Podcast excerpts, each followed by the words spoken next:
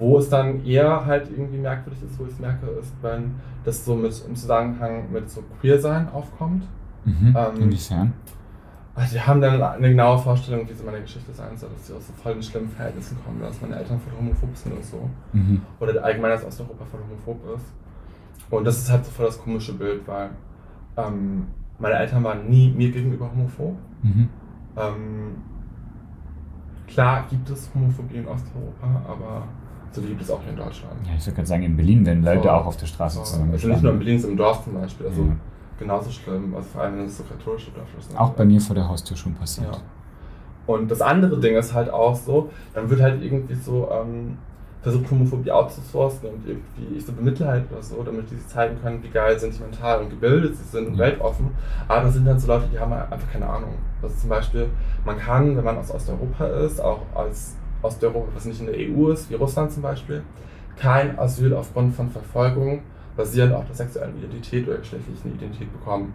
Es werden mehrmals im Jahr hunderte von Anträgen ähm, eingereicht, die aber nicht angenommen werden, weil entweder ähm, angezweifelt wird, dass man irgendwie queer ist oder aber gesagt wird, dass die konkrete Bedrohungslage im Herkunftsland, zum Beispiel Russland, nicht stark genug ist, als dass man ein Asyl rechtfertigen könnte.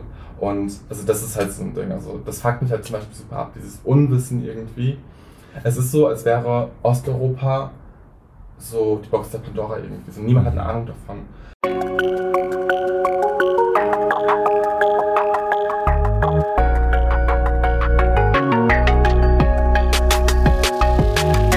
Herzlich willkommen zu einer neuen Folge von Somewhere Over the Hay Bale.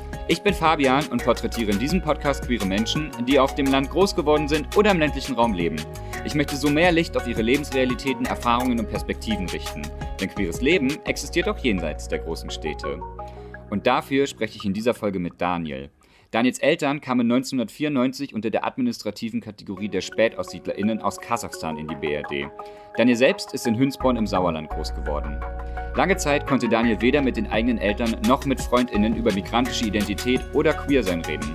Mit der Zeit folgten dann aber auch neue intensive Freundinnenschaften, der Mut zur eigenen Lebensgestaltung und unerwarteter Support. Mit Daniel spreche ich deshalb über die Beschäftigung mit der eigenen Familienbiografie, die Suche nach Sprachlichkeit zwischen den Generationen sowie Schnittstellen zwischen rassistischen und queerfeindlichen Erfahrungen. Dazu vorab eine Anmerkung. Wenn Daniel von den eigenen Erfahrungen spricht, beinhalten diese auch verletzende Wörter und rassistische Diskriminierungen, die gegenüber Daniel und Daniels Familie verwendet wurden. Falls dir das gerade zu nahe geht, hör doch gern eine andere Folge.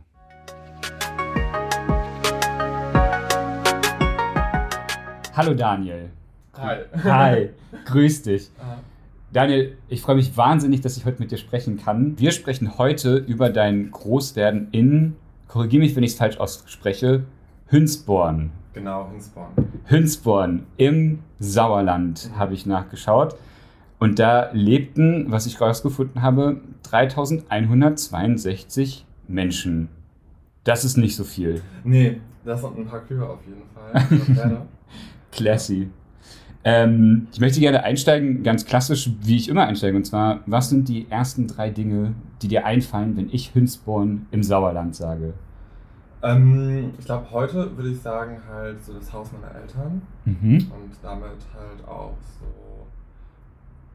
zum einen halt das Gebäude, wo ich groß geworden bin, einfach. Äh, meine Eltern natürlich, die da noch wohnen und Friends, die ich dort noch habe und besuchen kann das ist so der Stellenwert, den man heute hat. Also, dass halt noch alle Freunde sind und meine Eltern halt wohnen. Du denkst an deine Eltern, sehr konkret auch an das Haus deiner Eltern und an deine Friends. Ich fange mal ganz groß an. Ja. Wie war es für dich, in Hünsborn aufzuwachsen und da groß zu werden? Boah, strange. Ich kann das also gar nicht. Ich habe letztens auch darüber nachgedacht, irgendwie, ähm, was ich auf so eine Frage hier irgendwie antworten kann. Also es hat sich sehr verändert irgendwie, ähm, auch mit der Zeit, wie ich es äh, damals wahrgenommen habe, wie, heute, wie ich heute darüber denke, wie ich vor drei Jahren vielleicht darüber gedacht habe, das ist gerade so voll im Wandel. Ähm, wir waren nicht immer in Hünsborn, wir haben davor in Drolzhagen gewohnt, in so einer Plattenbausiedlung ähm, mit, ähm, mit so anderen Leuten halt zusammen. Wo liegt das? Drolzhagen ist auch im Kreis Olpe, mhm. Ähm, ungefähr 20 Minuten vom Auto entfernt halt. Die andere Ecke vom Kreis halt. Genau, und davor haben meine Eltern ähm, in so einer alten Schule gewohnt, mhm. ähm, die umfunktioniert wurde als so ein Aufnahmelager. ähm, weil meine Eltern ähm, als Spätaussiedler nach Deutschland gekommen sind. Also sie sind selber gar nicht in Deutschland geboren worden, sondern in Kasachstan, in Karaganda, was ähm, genau ein zentralasiatischer Staat ist, ehemalige Sowjetunion. Genau, und aber auch das ist ne, ein großes Thema irgendwie. Jetzt überlege ich mich so, ob ich da jetzt schon reingehen soll. Klar, hau raus. Okay, hau raus. Also wir sind Spätaussiedler, so für die Leute, die das nicht wissen. Genau, kannst du einmal nochmal sagen, was das ist? Das genau. Also es gab... Ähm, Oder was das bedeutet, meine ich. Also Spätaussiedler ist eine administrative Kategorie. Also mhm. es ist halt jetzt nicht unbedingt etwas, mit Leute sich selber so bezeichnen würden. Das habe ich mich auch gefragt, ja. tatsächlich. Genau, es ist halt eine juristische ähm, Kategorie. Mhm um ähm, Migranten aus der Sowjetunion untereinander unterscheiden zu können. Bis, es gibt in Deutschland ungefähr ähm, drei Millionen ähm, Migrantinnen aus der Sowjetunion, aus der ehemaligen, die mhm. in den 90ern als entweder SpätaussiedlerInnen oder jüdische Kontingentgeflüchtete gekommen sind. Die machen die größte Personengruppe innerhalb der osteuropäischen MigrantInnen hier aus. Mhm. Ähm, daneben gibt es noch so Arbeits- und BildungsmigrantInnen, die auch aus Polen und so gekommen sind, aber genau, die sind dann über andere Wege gekommen. Und genau, die SpätaussiedlerInnen und die jüdischen Kontingentgeflüchtete ähm, sind halt in den 90ern nach Deutschland gekommen. Davor ähm, konnten zum Beispiel JüdInnen von den 90ern auch als Spätaussiedler kommen. Das wurde aber ähm, ein bisschen eingeschränkt, weil ähm, als SpätaussiedlerInnen zu kommen bedeutet, dass man sofort die, die deutsche Staatsangehörigkeit bekommt. Und ähm, die Leute fanden das halt nicht so cool, die Bevölkerung in Deutschland. Und als Reaktion darauf haben sie dann eben die Kategorie ein bisschen getrennt und SpätaussiedlerInnen ist ähm, und jüdischer Kontingentflucht ähm, sind halt so Reparationszahlungen, mhm. ähm, die nach dem Fall der Sowjetunion erweitert wurden, weil zum einen Juden in der Sowjetunion unter Deutschland gelitten haben mhm. und Personen in der Sowjetunion, die als Deutsche gegolten haben, auch gelitten haben, weil sie ähm, deportiert wurden, unter anderem. Ähm, weil zum Beispiel die Familie von meinem Vater kommt aus der Ukraine, mhm. die Familie von meiner Mutter kommt aus Russland.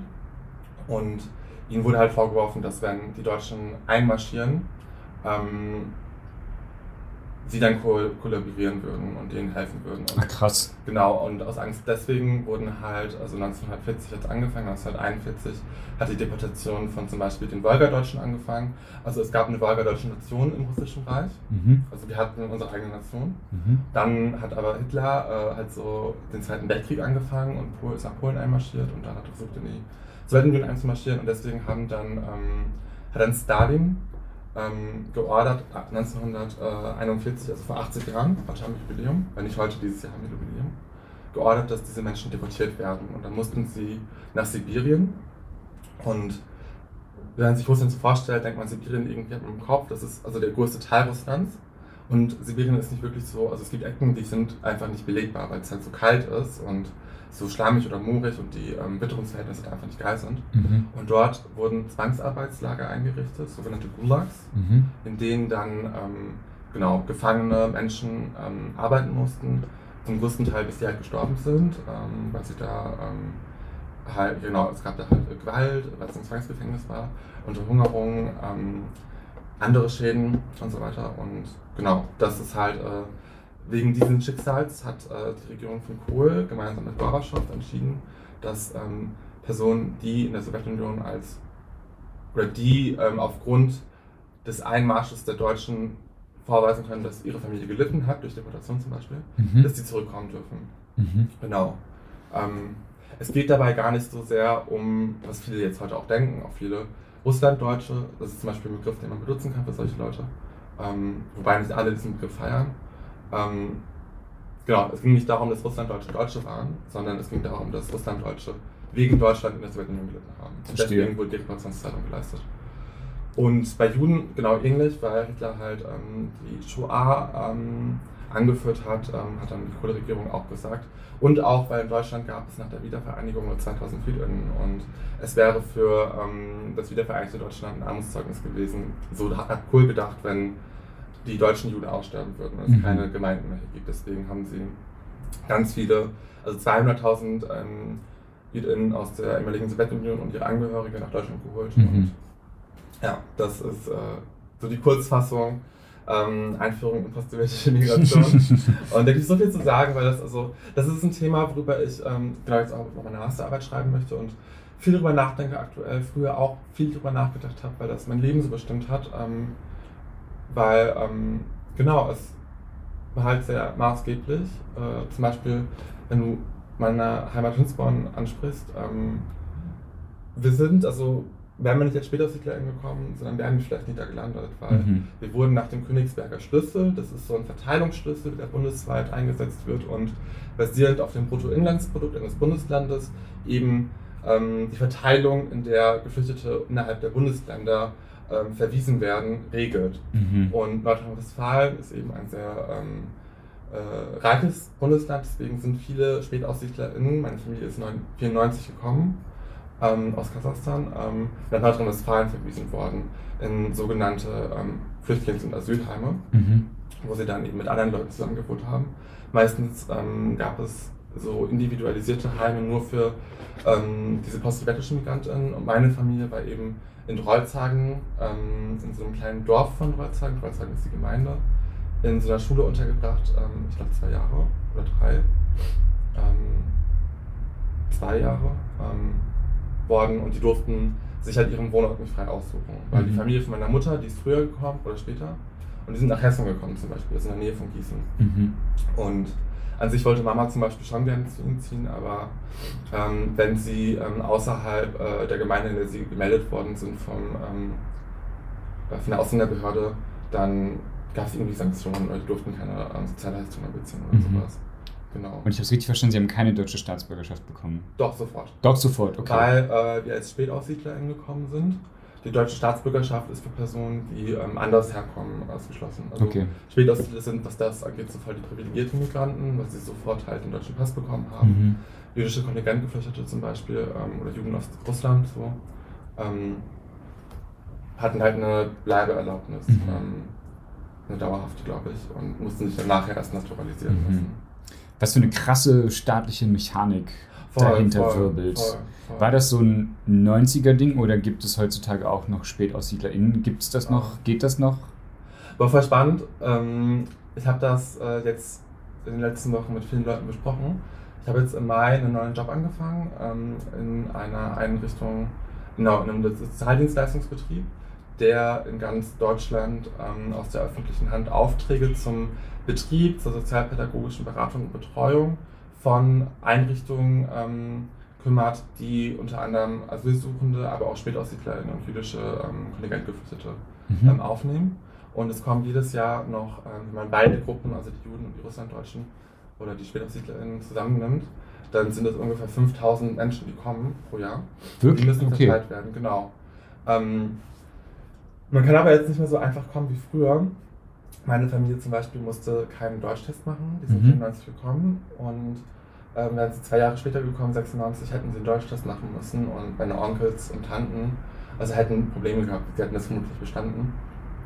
Ähm, mit den Jahren wurde äh, das Aufnahmeverfahren sukzessiv erschwert, ähm, sodass jetzt zum Beispiel nur noch Personen antragsberechtigt sind, die vor 1990 geboren worden sind. Mhm, das heißt, okay. die Generation, die jetzt geboren wird, ähm, könnte nur irgendwie über Eltern oder Großeltern mhm. einen Antrag stellen und dann Familiennachzug machen.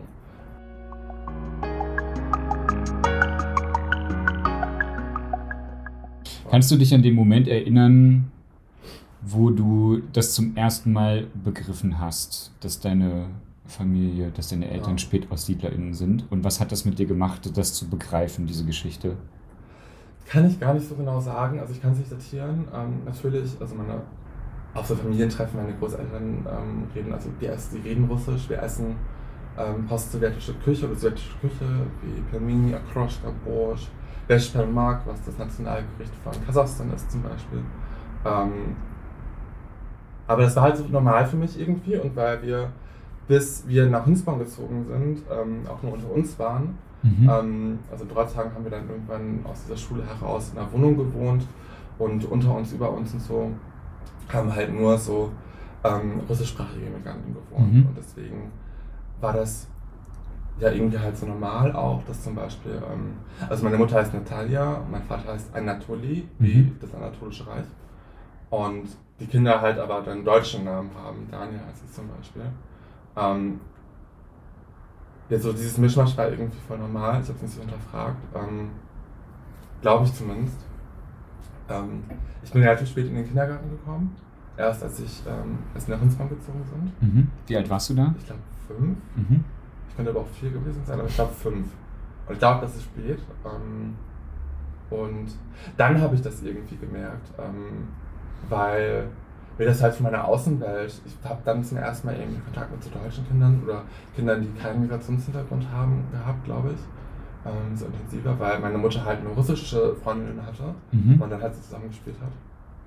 Und auch die Kindergärtnerin und genau, wir sind nach Rinsborn gezogen, ich glaube 2002 war das. Mhm. Ähm, meine Eltern haben dort ein Haus äh, auf Kredit gekauft. Ähm, und ich habe halt irgendwie gemerkt zum Beispiel, dass ähm, ich glaube, meine Mutter hat halt die ganzen ähm, so Behördendinge mit mir gemacht und ähm, mich in der Kita angemeldet und so, dass das für sie schwieriger war, die Sachen zu verstehen, was er gesagt hat, mich.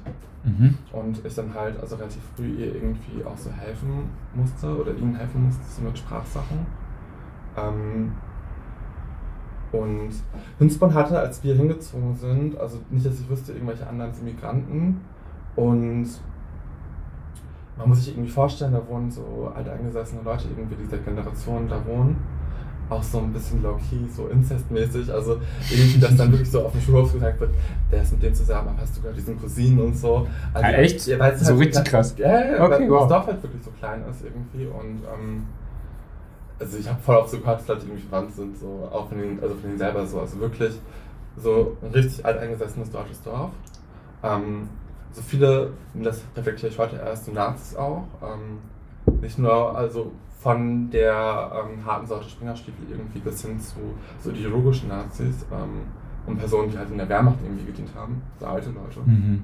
Das ist auch schwierig zu sagen, weil ich habe vieles damals nicht begriffen, weil bei Mhm. mir in der Familie wurde nicht so viel, also, also es war immer klar und offensichtlich so irgendwie ähm, sind wir mit Migrationshintergrund. Ich wusste immer, dass meine Eltern aus Kasachstan kommen, aber sie haben nicht viel darüber gesprochen. Also sie Mhm. haben nicht viel über ihre Migrationsbiografie gesprochen.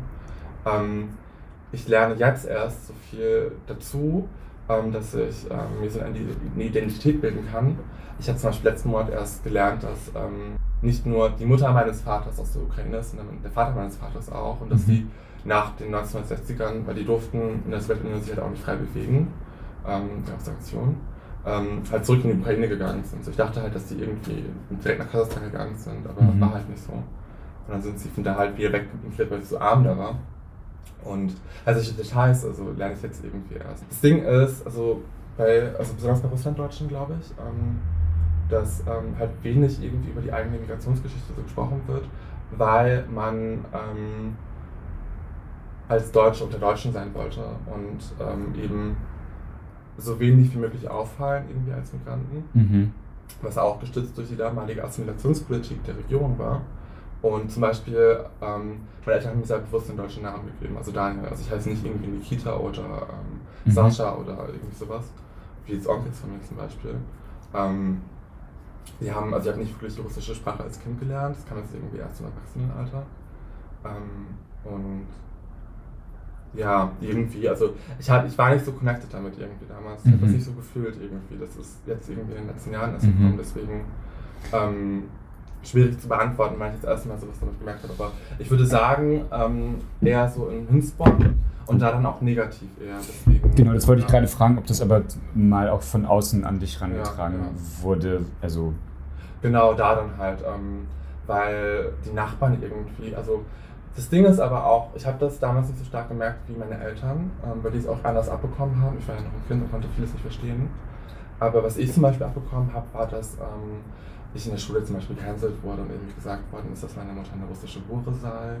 Was ja auch so ein starkes Bild ist irgendwie von osteuropäischen Frauen, dass das Mhm. alles sehr, sehr billige Frauen sind, die sich prostituieren und so. Ähm, es wurde halt auch oft vorgehalten, irgendwie mir von anderen Kindern. Ich vermute, dass sie es von ihren Eltern gehört haben, irgendwie, also vermutlich, ähm, dass wir kriminell seien. mhm. Und ähm, wir dachten schon im Dorf so eine Zeit lang, bis heute vielleicht auch immer noch, so dass wir halt so dubiose Russen sind irgendwie. Und ähm, ja, also die haben auch immer sehr, sehr genau geguckt, was wir so gemacht haben, Mhm. weil die äh, irgendwas äh, gedacht haben, dass wir irgendwas Kriminelles so abziehen. Ähm, also super strange auch. Ähm, genau. Ich habe letztens mit meiner Mutter gesprochen. Ähm, sie hatte früher, also sie hat versucht, sich so ein bisschen anzupassen und äh, Anschluss zu finden in so deutschen Kreisen. Mein Vater hat das leider nicht geschafft, so, der hat keine deutschen Freunde hier. Mhm. Ähm, und sie hat halt so Kaffeeklatschen mit so ein paar Frauen immer gehabt im Dorf. Und die haben wohl also ihr regelmäßig uncoole Sachen zu uns auch gesagt. Also zum Beispiel einmal ging es um Geld und meine Mutter hat, als sie ähm, nach Deutschland gekommen ist, halt wie viele so russische Frauen oder Frauen aus der Sowjetunion ähm, geputzt, mhm. ähm, weil ihre Bildungsabschlüsse nicht anerkannt wurden, jahrelang. Und war, als sie nach Deutschland, also nach, nach äh, Winzburg gezogen sind, also wir waren halt schon so ärmlich. Und dann hat sie aber irgendwann angefangen, ähm, durch Glück halt doch noch äh, ganz nice Geld zu verdienen.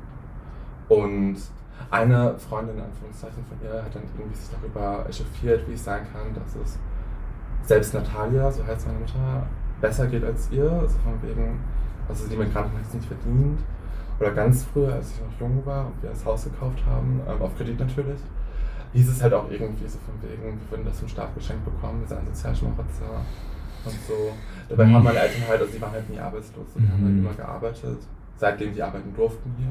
Weil, es ganz spannend ist, weil ich gerade, ähm, wo du so davon erzählst, habe ich mich gerade so gefragt, ähm, beziehungsweise ist mir gerade so aufgefallen, dass ich ähm, in Sachsen-Anhalt tatsächlich, ich kann es nicht mehr so ganz differenzieren, ich habe mich damals mhm. nicht so gut damit beschäftigt, aber ich weiß zum Beispiel, schon in der ersten Klasse, als ich noch in Magdeburg zur Schule gegangen war, wir hatten auf jeden Fall eine Mitschülerin, die russischsprachig war mein Papa, meine Mama, die haben halt alle Russisch gelernt. So, meine Mutter war auch noch ziemlich gut im Russischen, so in den 90ern und 2000ern. Heutzutage, mhm. nie Snaju. Aber, ähm, so, ne, ich habe ich hab mich gerade so gef gefragt, so, wo ich mit, auch so mit russischer Sprache und russisch mhm. sprechenden Menschen, wo das bei mir ähm, präsent war und ich habe das Gefühl, also im Vergleich zu dem, was du gerade gesagt hast, habe ich es schon auch aktiv wahrgenommen, so russischsprachige Menschen. Ähm, mhm. Genau, dass er wahrscheinlich einfach auch nochmal so ein großer, einfach auch ein krasser ja. Unterschied ist zwischen so ostdeutschen Bundesländern und westdeutschen Bundesländern aufgrund dieser ganzen mhm. Story und Geschichte und allem drum und dran. Ich glaube, wir wurden schon aktiv wahrgenommen, auch im Westdeutschen. Also die Leute wussten im Dorf halt, dass irgendwelche Russen gekommen sein sollen. Mhm. Ähm, ist also halt auch so absurd, wenn irgendwie, es sind in den Jahren neuen Migranten gekommen auch, auch ähm, wegen des Kosovo-Krieges. Es sind halt immer mehr Sachen passiert auf der Welt, weswegen Leute dazugezwungen sind. Und als ich im Kindergarten war, gab es zum Beispiel eine türkische Familie, ähm, die ins Dorf gekommen ist. Und dann hieß es auch so, oh mein Gott, eine Kopftuchträgerin. Oder irgendwann sind ähm, so Leute, ähm, die aus Albanien geflohen sind, hierher gekommen. Und dann haben zum Beispiel in diesem Kaffeeklatsch meine Mutter ähm, die anderen Frauen halt auch so gefragt, sind das Russen, das müssen Russen sein. Weil die dachten, dass die auch irgendwie was Kriminelles machen, die mhm. hatten irgendwie so Müllabfuhrservice oder so. Und, also super strange. Ähm, so, also undifferenziert aha, einfach aha, so, aha. ja. Voll, voll. Also sie wurden schon wahrgenommen, sehr bewusst. Ähm, es wurde halt, also ja. Also was ja aber auch, ja. was ja auch spannend ist, von so, ne, einmal krass in die äh, vorurteilsbeladene Trickkiste zu greifen und damit um sich zu hauen, aber in dem Moment, in dem andere Menschen noch dazukommen, dann deine Mutter anzusprechen und sagen, erklär uns doch mal, was ja. ist, also so, ne, also da auch die ja, Rollen so ja. zu tauschen, ist ja auch. Auch so voll so Einlauf, meine Mutter kennt irgendwie alle Leute so.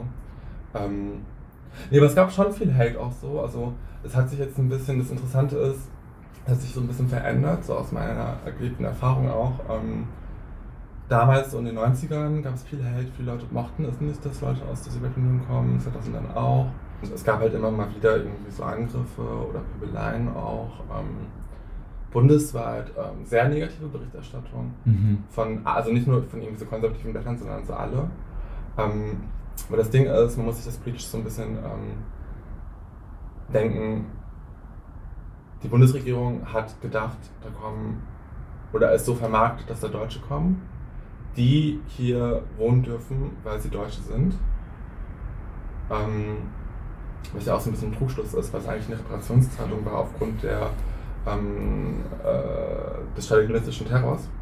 Aber genau, auf Grundlage dieser Erwartungshaltung waren dann super viele Leute irritiert, dass Russen gekommen sein sollen, die Russisch auf der Straße sprechen, die russische ähm, Traditionen und Kulturpraktiken irgendwie pflegen und darauf sind halt viele Leute nicht klargekommen irgendwie. Mhm. Und es sind halt auch so die 90er Jahre gewesen und es war halt super unruhig. Ähm, vor allem auch in Ostdeutschland, weil du es angesprochen hast, es gab auch ein paar Russlanddeutsche, die da hingegangen sind. Und ich glaube, dass das auch mal eine ganz andere Hausnummer ist, so was so negative Erfahrungen angeht, weil da halt auch ein paar Leute gewohnt haben, die in den 90er Jahren dringend Arbeit gesucht haben. Mhm. Und dann kommen irgendwelche Migranten, deren Abschlüsse nicht anerkannt sind und die super easy in so Lohnarbeit reingesteckt werden können, weil die sich nicht beschweren oder es nicht besser wissen und so. Es gab halt schon so voll den sozialen Clash. Und mhm. Das hat sich dann halt, also diese politischen Unruhen haben sich dann halt gepaart auch mit, ähm, ja, halt so lang anhaltenden und tiefsitzenden Narrativen, so von so antislawischem Rassismus. Mhm. Wir alle, die wir in Deutschland groß geworden sind, kennen ja irgendwelche dummen Witze über Polen, die klauen. Mhm. Und die wurden natürlich am Schulhof irgendwie so erzählt, so ganz banal. Ähm, wenn man heute darüber nachdenkt, also wie krass ist es, dass etwas ähm, derartig ähm, Entmenschlichendes ähm, so krass normal ist und halt nicht moralisch verwerflich. Und das ist halt, glaube ich, das ähm, Krasse, wenn man irgendwie über solche Migrationserfahrungen redet, dass in der Gesellschaft es nicht in der Art für Empörung sorgen würde, wenn man ähm, etwas ähm, Negatives gegenüber osteuropäischen Leuten sagt, wie wenn es auf ähm, Kontra stoßen würde, wenn man zum Beispiel offenkundig was gegen Schwarze sagt. Weil mhm. nicht, weil ähm, Schwarze nicht mehr von Rassismus betroffen sind, sondern weil ähm, in der Mitte der Gesellschaft so eine Art Anstand angekommen ist, irgendwie wenigstens so zu tun, als wären sie nicht rassistisch. Natürlich sind sie es aber alle. Ähm, genau, das ist halt eben bei osteuropäischen Leuten nicht so. Da ist dieses Bewusstsein nicht dafür, was ähm, früher krasses gemacht wurde, mhm. ähm, vor allem so zu Zeiten äh, Hitlers und was für eine Geschichte jetzt halt in den 90ern, 2000 und 2010ern abgezogen wird. Sind ja sehr umfassende, intensive, narrative Prozesse, mhm. Geschehnisse, die da passiert sind. Und ich habe mich gefragt, wo war da für dich Raum auch zu deinem Queer-Sein zu finden mhm. oder dafür auch Raum zu bekommen, das ja. positiv auch zu konnotieren. Ja. Genau, wenn das schon, also nach allem, was du erzählt hast, schon einfach bei mir so eine krasse ja. Wolke an Ereignissen irgendwie aufmacht. Voll, ähm, ist halt auch so ein schwieriges Ding, ähm, weil so Queer-Sein, LGBT-Sachen, ähm, nicht so wirklich Thema in, meiner, in meinem Haushalt, in meiner Familie war. Mhm. Also es ist nichts, worüber ich meine Eltern irgendwann habe reden hören. Die fanden es zum Beispiel ganz suspekt, irgendwie im Fernsehen so hin und wieder Olivia Jones zu sehen. Mhm. Ähm, es war halt lange Zeit kein Thema. Klingt, als wäre es ähm, jetzt anders. Wenn du sagst, es war kein Thema, ist es jetzt Thema? Ach so, ja, jetzt total, jetzt total. Ähm, damals ähm, also es war halt nichts irgendwie, was ich mir vorstellen konnte. Also nichts, was irgendwie so, wo ich wusste, dass es da ist. Ähm, wo glaube ich das zum ersten Mal irgendwie ähm, ich es wahrgenommen habe, war dann irgendwie ähm, in der sechsten Klasse, fünfte, sechste Klasse, dass es dann eben ähm, mir gegenüber negativ vorgebracht wurde. Also ich irgendwie als mhm. sehr feminin oder genau feminin wahrgenommen wurde und dann ähm, in der Schule halt super ausgeschlossen wurde, deswegen mhm. halt schwule Beleidigungen hinterhergerufen wurde, da habe ich ähm, auf der Hauptschule äh, sehr stark mitgekämpft und es war echt keine schöne Zeit so. Ähm, und im Dorf dann auch. Und das war halt, also halt, also ich wusste lange Zeit nicht, warum wird das gesagt, was ist das. Ähm, was für eine krasse Parallele auch. Ja. Also so, ne, dass ja deine, ähm, deine Migrationsgeschichte und die mhm. Migrationsgeschichte deiner Eltern an dich negativ von außen herangetragen wird und dann jetzt queer sein ja. auch nochmal von außen negativ ja. an dich herangetragen wird. Das klingt tough. Gleichzeitig war das halt irgendwie nichts, worüber ich mit meinen Eltern immer reden konnte. Und das ist halt dann, auch je älter ich geworden bin, ähm, ein Problem geworden, weil damals zum Beispiel konnte ich nicht mit meinen, mit Eltern über diese negativen Erfahrungen in der Schule reden, weil ich nicht wusste, wie soll ich ihnen sagen, dass Leute denken, dass ich schwul bin, weil dann würden sie denken, oder sagen vermutlich, warum denken sie das? Ähm, so und ich halt das irgendwie sehr peinlich fand. Also das ist, das ist super merkwürdig. Ich habe mich irgendwie so auf zwei Seiten geschämt. So einmal ähm, irgendwie so für dieses Migrantische mhm. und ähm, konnte darüber nicht so wirklich mit meinen Eltern reden, ähm, weil sie nicht so gerne über sich selber als Migranten reden wollten. Und die waren halt auch selten da, so die mussten halt die ganze Zeit hasseln. Ähm, mhm. So für, für ein scheiß Geld irgendwie. Und auf der anderen Seite halt irgendwie dieses langsam irgendwie werdende Bewusstsein, ich könnte ja irgendwie queer sein habe ich mich halt auch super geschämt von meinen Eltern drüber zu reden. Mhm. Wollte ich halt auf keinen Fall, auch weil die andere Probleme hatten und so und haben. Gab es andere Menschen, mit denen du drüber reden konntest? Sehr lange nicht. Also ich kann mich noch erinnern, dass ich das erste Mal darüber gesprochen habe. Das war in der 9. Klasse. Ich glaube, da war ich 14 oder 15. Wir waren im Eiselmeer in Holland und ähm, es gab super den Konflikt irgendwie am Boot so mit den Klassenkameraden und allen. Ähm, weil es da ein bisschen so äh, ja, Beef mit dem Lehrer gab. dann habe ich da irgendwie, weil es halt so, so nervig alles war, halt einfach so irgendwie Leuten gesagt. Und das war das erste Mal, dass ich darüber gesprochen habe. Dann habe ich immer, mit immer mehr Leuten darüber gesprochen, so in meinem Umfeld, so mit Freunden. Also über, über dich als Person, war das auch so ein Coming-out-Moment oder war es allgemein über Queersein reden? Ähm, so ein Coming-out-Moment, mhm. ja, schon. Und irgendwann, aber es war auch letztes so Coming-out-Moment, weil irgendwann habe ich es dann so selbstverständlich einfach so genommen und aufgehört, das Leuten irgendwie so zu sagen aktiv. Ähm, und dann habe ich, genau, das war halt auch total interessant, also zeitgleich mit dem Coming-out irgendwie. Ähm, habe ich dann angefangen, so Freunde zu finden und irgendwie so abzuhängen mit Leuten und ähm, ja, so voll das eigene Leben zu entwickeln, was halt voll geil war irgendwie. Endlich mal, also nicht mehr so alleine zu sein und ähm, das war das letzte Jahr auf der Hauptschule auch irgendwie. Ich habe Selbstbewusstsein äh, sehr viel gepackt so und habe ich da halt so ein bisschen zu selbst gefunden. Es war aber auch eine schwierige Zeit, weil ich konnte mit meinen Eltern halt nicht drüber reden. Ich mhm. habe mit denen bis heute halt nie über irgendwie ähm, Beziehungen oder Präferenzen oder irgendwas dergleichen gesprochen, was mich angeht. Ähm, also mit keinem in meiner Familie. Mhm. Ähm, ja, und das ist halt auch so ein bisschen schade, weil ähm, es halt einen sehr großen Stellenwert in meinem Leben aktuell hat, aber mhm. also meine Familie halt auf mehreren Ebenen und das ist eine halt nicht an meinem Leben teilhaben kann. Mhm. Ich habe mich in dem Atemzug gefragt, es klingt irgendwie alles so nach ziemlich heavy Tobak. Mhm. Und diese ganzen Sachen von, das ist nicht cool, dass du bist, wie du bist und das ist nicht cool, dass du bist, wie du bist. Ich habe mich gefragt, wo hast du Räume und Wege gefunden, zu dir selbst zu finden? Was hat dir da Kraft gegeben? Was waren so Punkte, wo du sagst, wo du einfach gemerkt hast, wie du bist in dem Moment? Also, weil das klingt irgendwie, alles ist so in der Negation so, das ist nicht cool und das ist nicht cool. Mhm. Wie hast du zu dir selbst gefunden? Also ich glaube halt viel, was mir, also was heißt zu mir selbst gefunden, irgendwie so als gäbe es, also es hört sich halt für mich ein bisschen an, so als gäbe es irgendwie so das wahre Ich irgendwie, was ich finden muss. Ich glaube, das, was mich ausgemacht hat irgendwie heute in meiner Entwicklung, ähm, war eben genau, dass ich in der neunten Klasse dann angefangen habe, wirklich so intensive Freundschaften zu knüpfen mhm. und ähm, viel rauszugehen, Leute kennenzulernen, ähm, mit Leuten zu sprechen. Ich ähm, irgendwie, also es hat halt voll gut geklappt irgendwie. Ich habe dann angefangen, halt so migrantische Mädels irgendwie kennenzulernen. Mhm. Ähm, und mit denen halt also super viel Zeit zu verbringen. Wir haben oft beieinander übernachtet, irgendwie viel miteinander gemacht, sind ähm, gut, äh, also viel miteinander verreist und so. Wirklich, also waren, waren so eine Gruppe an irgendwie so Migras, äh, super, die super cool waren.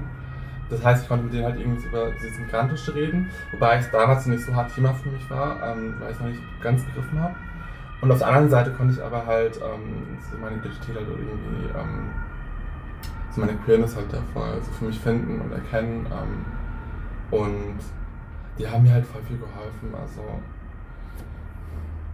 ich kann mich zum Beispiel erinnern, also das ist ein Punkt, ein zweiter würde ich dann gleich äh, noch nennen, der mich halt so voll geformt hat. Mhm. Aber ein Punkt zum Beispiel, ich kann mich erinnern, ich bin dann beim Dorf, also es gibt halt keine Clubs, keine Bars, keine Kulturstätten, mhm. wo man so eine queere Identität formen kann oder finden kann. Deswegen bin ich viel, zu, viel, viel zu jung irgendwie auf so Dating-Apps gegangen. Ähm, damals noch im Browser, weil es noch keine Apps gab. Mhm. Ich erinnere mich. Zum Beispiel, ähm, also ich bin öfters von zu Hause abgehauen auch so, mhm. weil es da nicht so äh, gut für mich war. Und habe dann also einmal was richtig Dummes gemacht, ähm, jemanden jemand geschrieben und der wusste, dass ich zu dem Zeitpunkt 15 war. Ich war 16 war ich vielleicht, aber ich glaube eher, dass ich 15 war. Und der Typ war irgendwie 28 oder so. Oha, und hat dann mich okay. abgeholt, weil ich meinte, ich habe keinen Bock auf meine Eltern, ich irgendwo hin. Und ähm, der, hat mich, der ist 50 Kilometer gefahren. Der hat wirklich weit weg gewohnt. Ich weiß gar nicht, wie ich auf ihn gekommen bin, glaube, er hat mir geschrieben. Ähm, ich bin in meine, nicht in seine Wohnung gefahren. Und es war super strange safe wollte irgendwie äh, Sex oder so. Da waren also so, er hat dich abgeholt und hat mich zu sich gefahren, weil ich mhm. wollte von meinen Eltern wieder weg ja. und hatte keinen Bock irgendwie mehr auf die. ähm, wieder mal. Und er hat mich dann zu sich gefahren, 50 Kilometer, und da waren in seiner Wohnung so, ähm, so pornografische Inhalte irgendwie überall. Und ich war so, ach du Scheiße, was passiert jetzt hier? Und wollte dann erst eine rauchen. Und dann habe ich zum Beispiel eine von diesen Freundinnen ähm, ähm, angerufen und meinte so, hey, holst du mich bitte ab? Mhm. Dann hat ihr Vater mich abgeholt, also super nett und ähm, das hat mir halt voll, also, also habe ich voll draus gelernt, so, diese, also, und, ähm, das ist halt auch so ein Ding, wo ich halt öfters mal nachdenken musste. Ähm, ich bin froh, dass nichts passiert ist, es ist sehr gut geändert. Ähm, und ja, also solche Momente sind irgendwie voll oft passiert, dass ich dann auf die Eltern von Freundinnen irgendwie mich verlassen konnte. Mhm. Ähm, und auf Freundinnen mich verlassen konnte. Und das hat mir halt zum Beispiel, also mich unglaublich empowered, mich voll selbstbewusst gemacht, weil ich mit denen reden konnte, die mir wieder gespielt haben, dass ich ein cooler Mensch bin irgendwie und Mhm. Ähm, mit denen halt coole Aktivitäten auch so machen konnte. Und ein anderer Moment, der halt sehr maßgebend für meine Entwicklung war dann, das ist super absurd irgendwie. Also ich komme aus einem, also sehr, ähm, so aus einer Arbeiterinnenfamilie, so meine Eltern, wie gesagt, also wir waren eine Zeit lang halt ziemlich arm so. Mein Vater, also verdient jetzt seit 27 Jahren, arbeitet er irgendwie in seinem Beruf. So 10 Euro die Stunde nur, also Mhm. richtig wenig dafür. Macht so Bauarbeit, so richtig harte körperliche. Meine Mutter ist halt Kassiererin jetzt. Mhm. Ähm, und dementsprechend, ähm, also wir sind halt, also man könnte sagen, so äh, Arbeiterklasse mäßig. Halt auch, die haben auch nicht studiert, die haben wenig formale Bildung, die wissen nicht, wie es in Deutschland abgeht, die sind Nichtwähler und sowas. Und wenn ich so zurückblicke, ist es halt voll krass, was für einen Klassenaufstieg ich jetzt mache. Also ich bin jetzt bald mit meinem Master fertig. Nächstes Jahr würde ich gerne promovieren. Dies, das, Adidas. Und das ist halt zurückzuführen irgendwie auf. Also ich war schon immer voll interessiert, aber ich habe dann irgendwann, ähm, ich hatte eine Mandelentzündung, ich war krank im Bett Mhm. und dann lief nichts im Fernsehen, überall war Werbung, außer, das glaube das ZDF war es, und da lief Anne Will, also diese Talkshow mit dieser lesbischen Frau. Mhm. Ähm, Ein, ja, ja, ja. ja, ja. Wobei Son Sonntags. Ja, wobei ich möchte nicht betonen, dass sie lesbisch ist, aber sie ist, das fand ich irgendwie interessant damals. Und Aber ich fand, das, ich, ich fand das schon gut zu wissen, dass die lesbisch ist. Ich fand es auch super interessant. Genau. Also ich finde, also so, ne, ich würde es nicht immer in den Vordergrund stellen, aber Ja. ich finde es schon auch gut zu wissen. Ja. Genau, und da war dann eine Folge, es ging um soziale Ungleichheit und es war Sarah Wagenknecht von den Linken da. Classy. Voll, voll, voll, voll. Und da hat sie irgendwie so gelabert von wegen, die Schere zwischen Arm und Reich wird immer größer, dies, das, ähm, kleine Einkommen und irgendwie ArbeiterInnen und so. Und das hat mich irgendwie so fasziniert, dass ich dann sehr obsessiv war und irgendwie so alle ihre Interviews gegoogelt habe. Ähm, ich wollte sie unbedingt kennenlernen. Habe ich dann auch zwei Jahre später Wirklich? im Bundestag. Ich durfte sie für ähm, einen Zeitungsartikel interviewen. Krass. war ich von, glaube ich, stolz drauf. Und genau, also es ist dann so voll schnell gegangen. Ich habe mich dann so voll darin reingelesen, habe dann ähm, ein paar Wochen später angefangen, halt mich so politisch zu engagieren und halt bleibt in so Gruppen reingegangen und habe mich halt politisiert. Und es hat mir dann halt geholfen, ähm, aus diesem Kaff rauszukommen tatsächlich, Mhm. weil ich dann in der Hauptschule oder auf der Hauptschule meinen Realschulabschluss gemacht habe und dann endlich in eine Großstadt konnte. Siegen ist die kleinste Großstadt in Deutschland. Ich habe immer noch in Münzborn ähm, eine Zeit lang gewohnt, Ab wann ist eine Stadt eine Großstadt? habe 100.000 Einwohner. Und Siegen hat genau 100.000. Genau 100.000, ja. Okay, good to know. Ja. Und ähm, genau, das war halt super einschlägend, dass ich ähm, dann halt für mich so entschieden habe, so, okay, ich möchte jetzt nicht irgendwie so eine Friseurausbildung oder Erzieher oder Bürokaufmann machen oder sowas, ähm, was eigentlich der Plan war, sondern ich möchte Abitur machen und möchte studieren. So, shine bright like a diamond mäßig, so, warum mich klein machen irgendwie, wenn das Mhm. probieren einfach. Ähm, und das war halt super einschlägig, weil sich das dann also sehr durch mein Leben gezogen hat. Ich habe dann eben durch die Politisierung ähm, halt so viel über mich selber nachgedacht und auch gelernt. Und ja, das ist halt so, diese beiden Sachen ist einmal, dass ich so diese vielen äh, migrantischen Mädels so in meiner, meiner, meiner Jugend hatte um mich herum, dass ich bis heute auch zieht. So, ich bin halt also zum größten Teil mit migrantischen Frauen so irgendwie befreundet und unterwegs. Mhm. Und ähm, dann zum anderen halt eben diese Politisierung und dass ich aus dem Dorf rausgegangen bin auf eine Schule in einer Stadt, wo ich mich neu auch so erfinden konnte. Also niemand kannte mich da. Hat mir halt unglaublich geholfen. Mhm. Ja. Ich möchte einen, ku- einen kurzen Kommentar, äh, Ah. den erlaube ich mir zu Sarah Wagenknecht. Man kann sie auch sehr kritisch sehen in ihren Aussagen hinsichtlich Identitätspolitik. Ja, Also so, ne, nicht, dass wir jetzt hier ein Fan, also wir machen hier keinen Fanclub auf. Ich wollte nur, Voll, wollt nur sagen, ähm, so, ne, ist Ja. auch, ich sehe sie auch nicht ganz unumstritten. Das war mir Voll, kurz wichtig noch voll, zu sagen. Also auf jeden Fall ist die also hart so am rechten Rand am Fischen. Ich habe darüber also früher nicht so viel nachgedacht tatsächlich. Also ich wäre interessant irgendwie zu gucken, ob sie früher schon so unterwegs war. Vermutlich, weil ihr Partner Oskar Lafontaine übrigens sehr gegen Russlanddeutsche gehetzt hat auch. Wirklich? Mhm. Ja, der meinte, dass das ähm, Sozialschmarotzer seien, keine Deutschen und so. Und also und deswegen vielleicht auch nochmal zu, ähm, zu dem Thema Russlanddeutschen am Dorf so. Also auch so linke Parteien, also fanden das erstmal suspekt, so die SPD, wenn man sie als links bezeichnen möchte überhaupt. Die waren halt lange Zeit auch so gegen Russlanddeutsch, also die Grünen auch. Also niemand wusste, was man mit denen anfangen soll. Oder allgemein russische Migranten so. Und genau, Wagenknecht hat mich halt super inspiriert, weil sie dieses Klassending irgendwie, dieses Klassenbewusstsein bei mir geweckt hat. Und später kam dann so, dass ich halt viel erst mich so mit queeren Themen Ja. auseinandergesetzt habe und dann später noch mit so migrantischen Themen. Und genau. Genau, was ja auch ähm, wieder dazu führt, dass ja irgendwie so Klassismus als eine Analyse ja irgendwie auch wie so ein Brennglas ist, wo ich würde fast sagen, alle sozialen Kategorien halt irgendwie mit reinkommen. So, ne?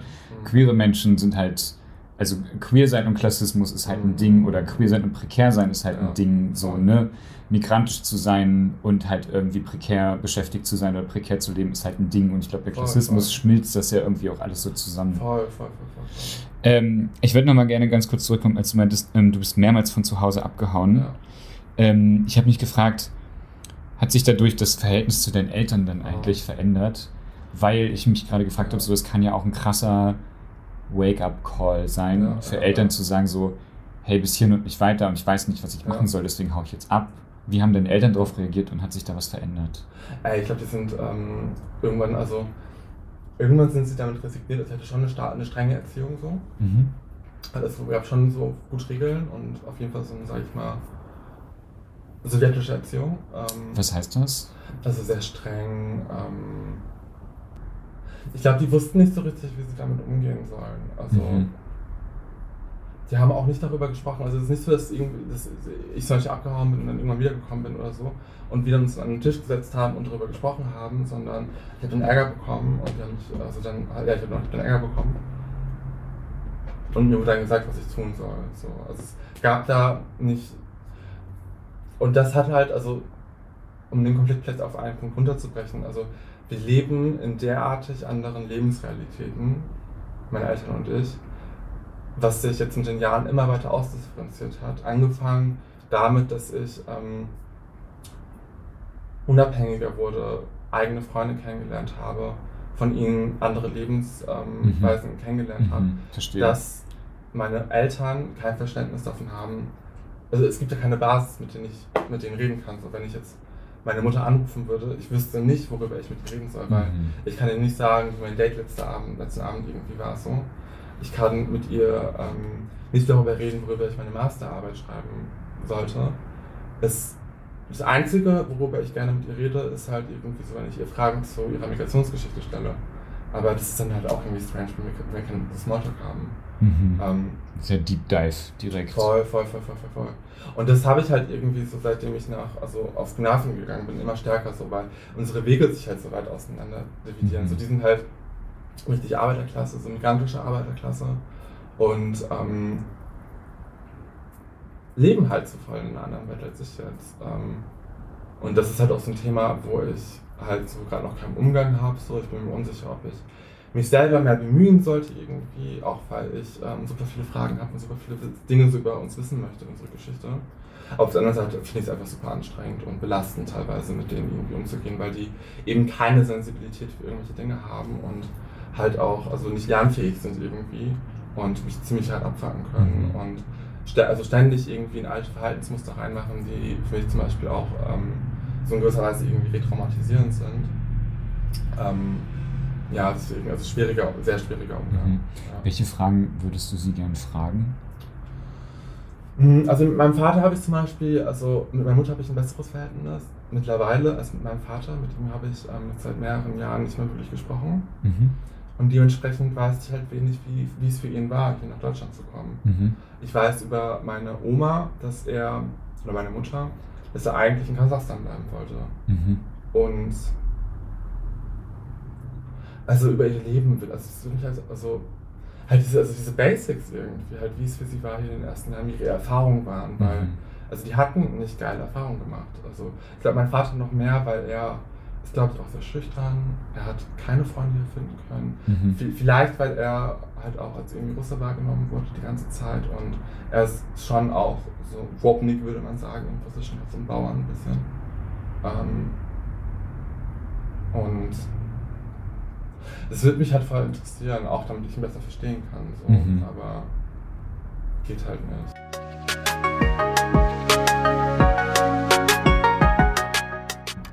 Es denn Irritationen, wenn du dann von deiner Familiengeschichte erzählst? Ähm, oh, es ist halt immer auf so unterschiedlichen Arten und Weisen. Es kommt halt darauf an, so wer das irgendwie wie hört, so auf der Arbeit zum Beispiel, ähm, ist das irgendwie gefallen, weil ähm, genau, wir arbeiten ja mit SpätaussiedlerInnen unter anderem und Mhm. Geflüchteten. Und ein Kollege von mir hat zum Beispiel sowas Merkwürdiges über Tschetschenen gesagt, dass das halt irgendwie so voll die rückschrittlichen Hinterwäldler sind und so. Und ich fand das halt irgendwie komisch und habe da ein paar so Nachfragen zu gefragt. Da meinte er halt irgendwie, ob ich da Ver- Verwandtschaft habe oder irgendwie so Bezüge. Und dann habe ich halt erklärt, dass mein Familie aus Kasachstan kommt. Ähm, und dann hat halt angefangen, so also dann kommt, da kommt halt so komisches Zeug, so entweder so eine Fetischisierung, wie geil es oder Exotisierung, wie geil es da doch ist und so. Was halt, also natürlich die Landschaft ist geil, aber es ist halt arm. Mhm. Und halt irgendwie so komische Sachen, halt irgendwie so, also komische Sprüche von wegen irgendwie, dass man nicht kalt sei, weil es ist sibirische Kälte oder so, oder ähm, halt irgendwie so kom ganz komische Bilder irgendwie. Zum Beispiel dachte dass der Typ auch, was super merkwürdig ist, weil wir mit Spätaussiedlern arbeiten, dass das Juden sind. Es gibt SpätaussiedlerInnen, die jüdisch sind, aber Mhm. ne, nicht alle halt. Ähm,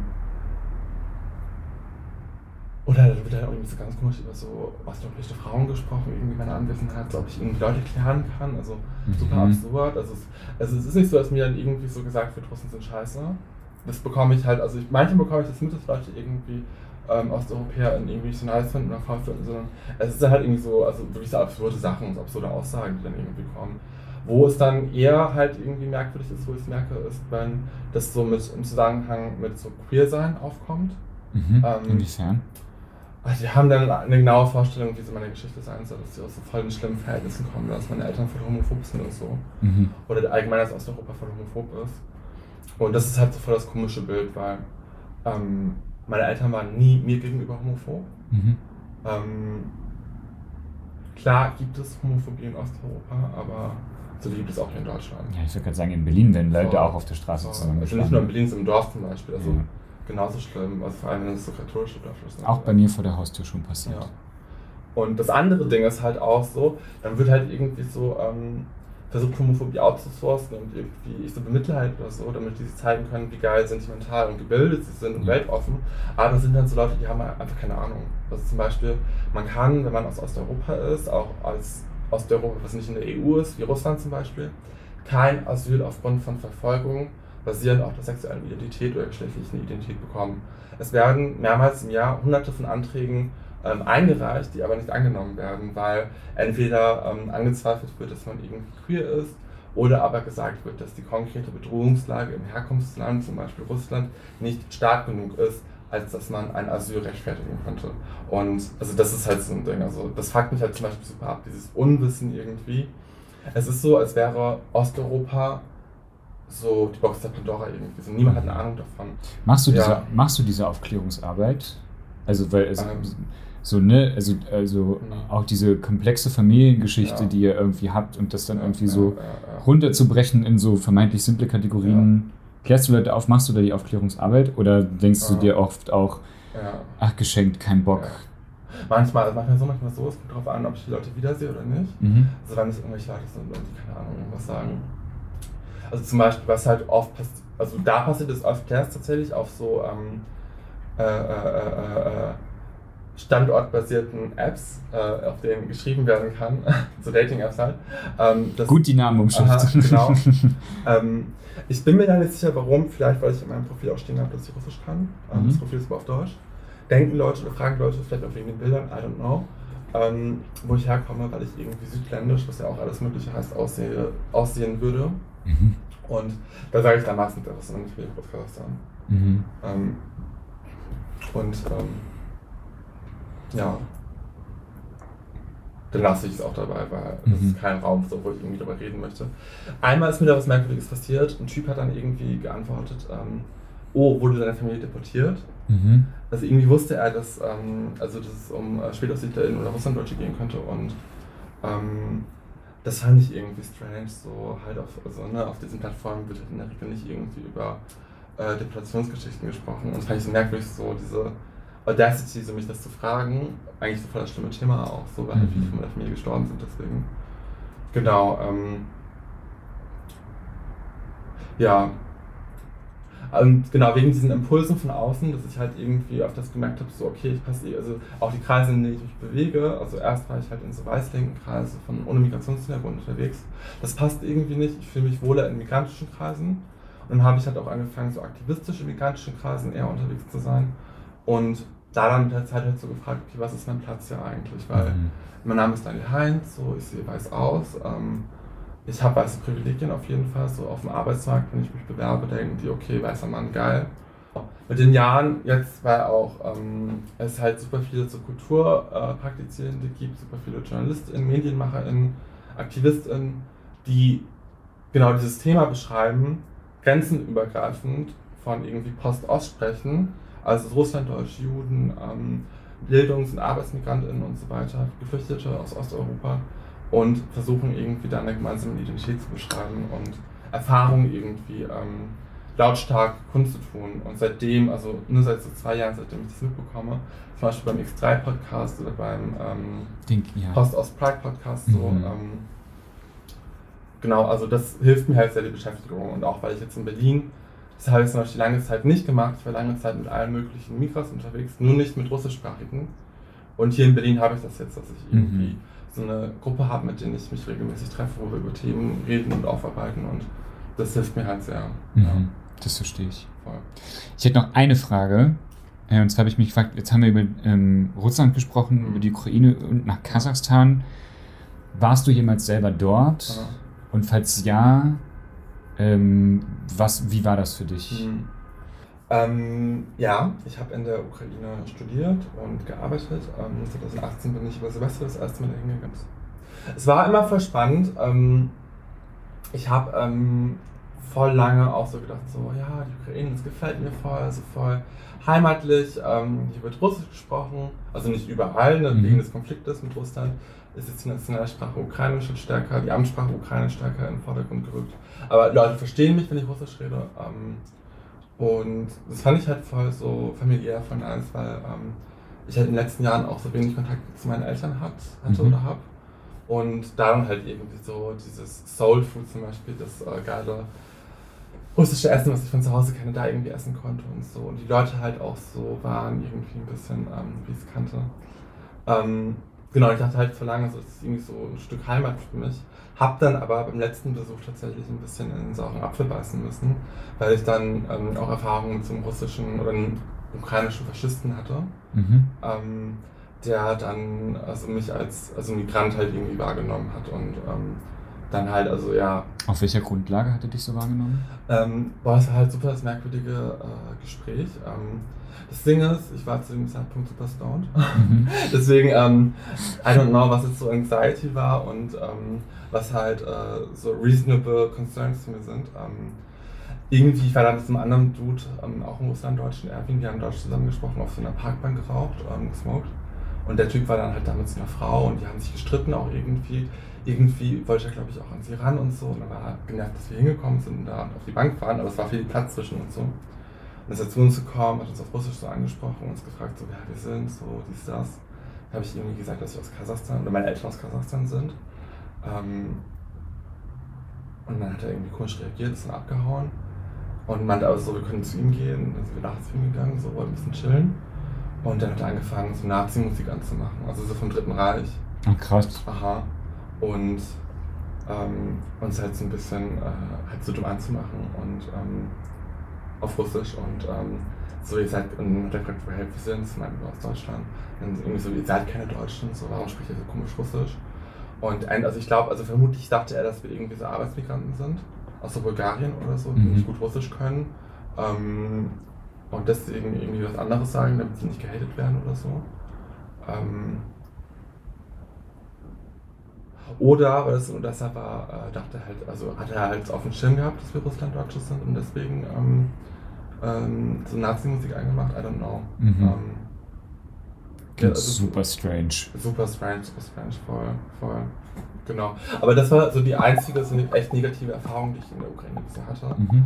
Und ich verbinde sehr gute Dinge mit dem Land. Ich habe sehr schöne Freunde von dort. Ähm, ich bin gerne dort. Ähm, mein Reisetipp an deine ZuhörerInnen, so man kann von Berlin aus für 5 Euro nach Odessa fliegen oder nach Kiew. Fünf Und Euro. es ist, es ist scheiße günstig. Ich hatte jetzt äh, im Januar zu Corona-Zeiten, mir glaubt das keiner, hat mir so den Kaufbeleg zu Screenshotten für 10 Cent einen Flug nach Odessa gebucht.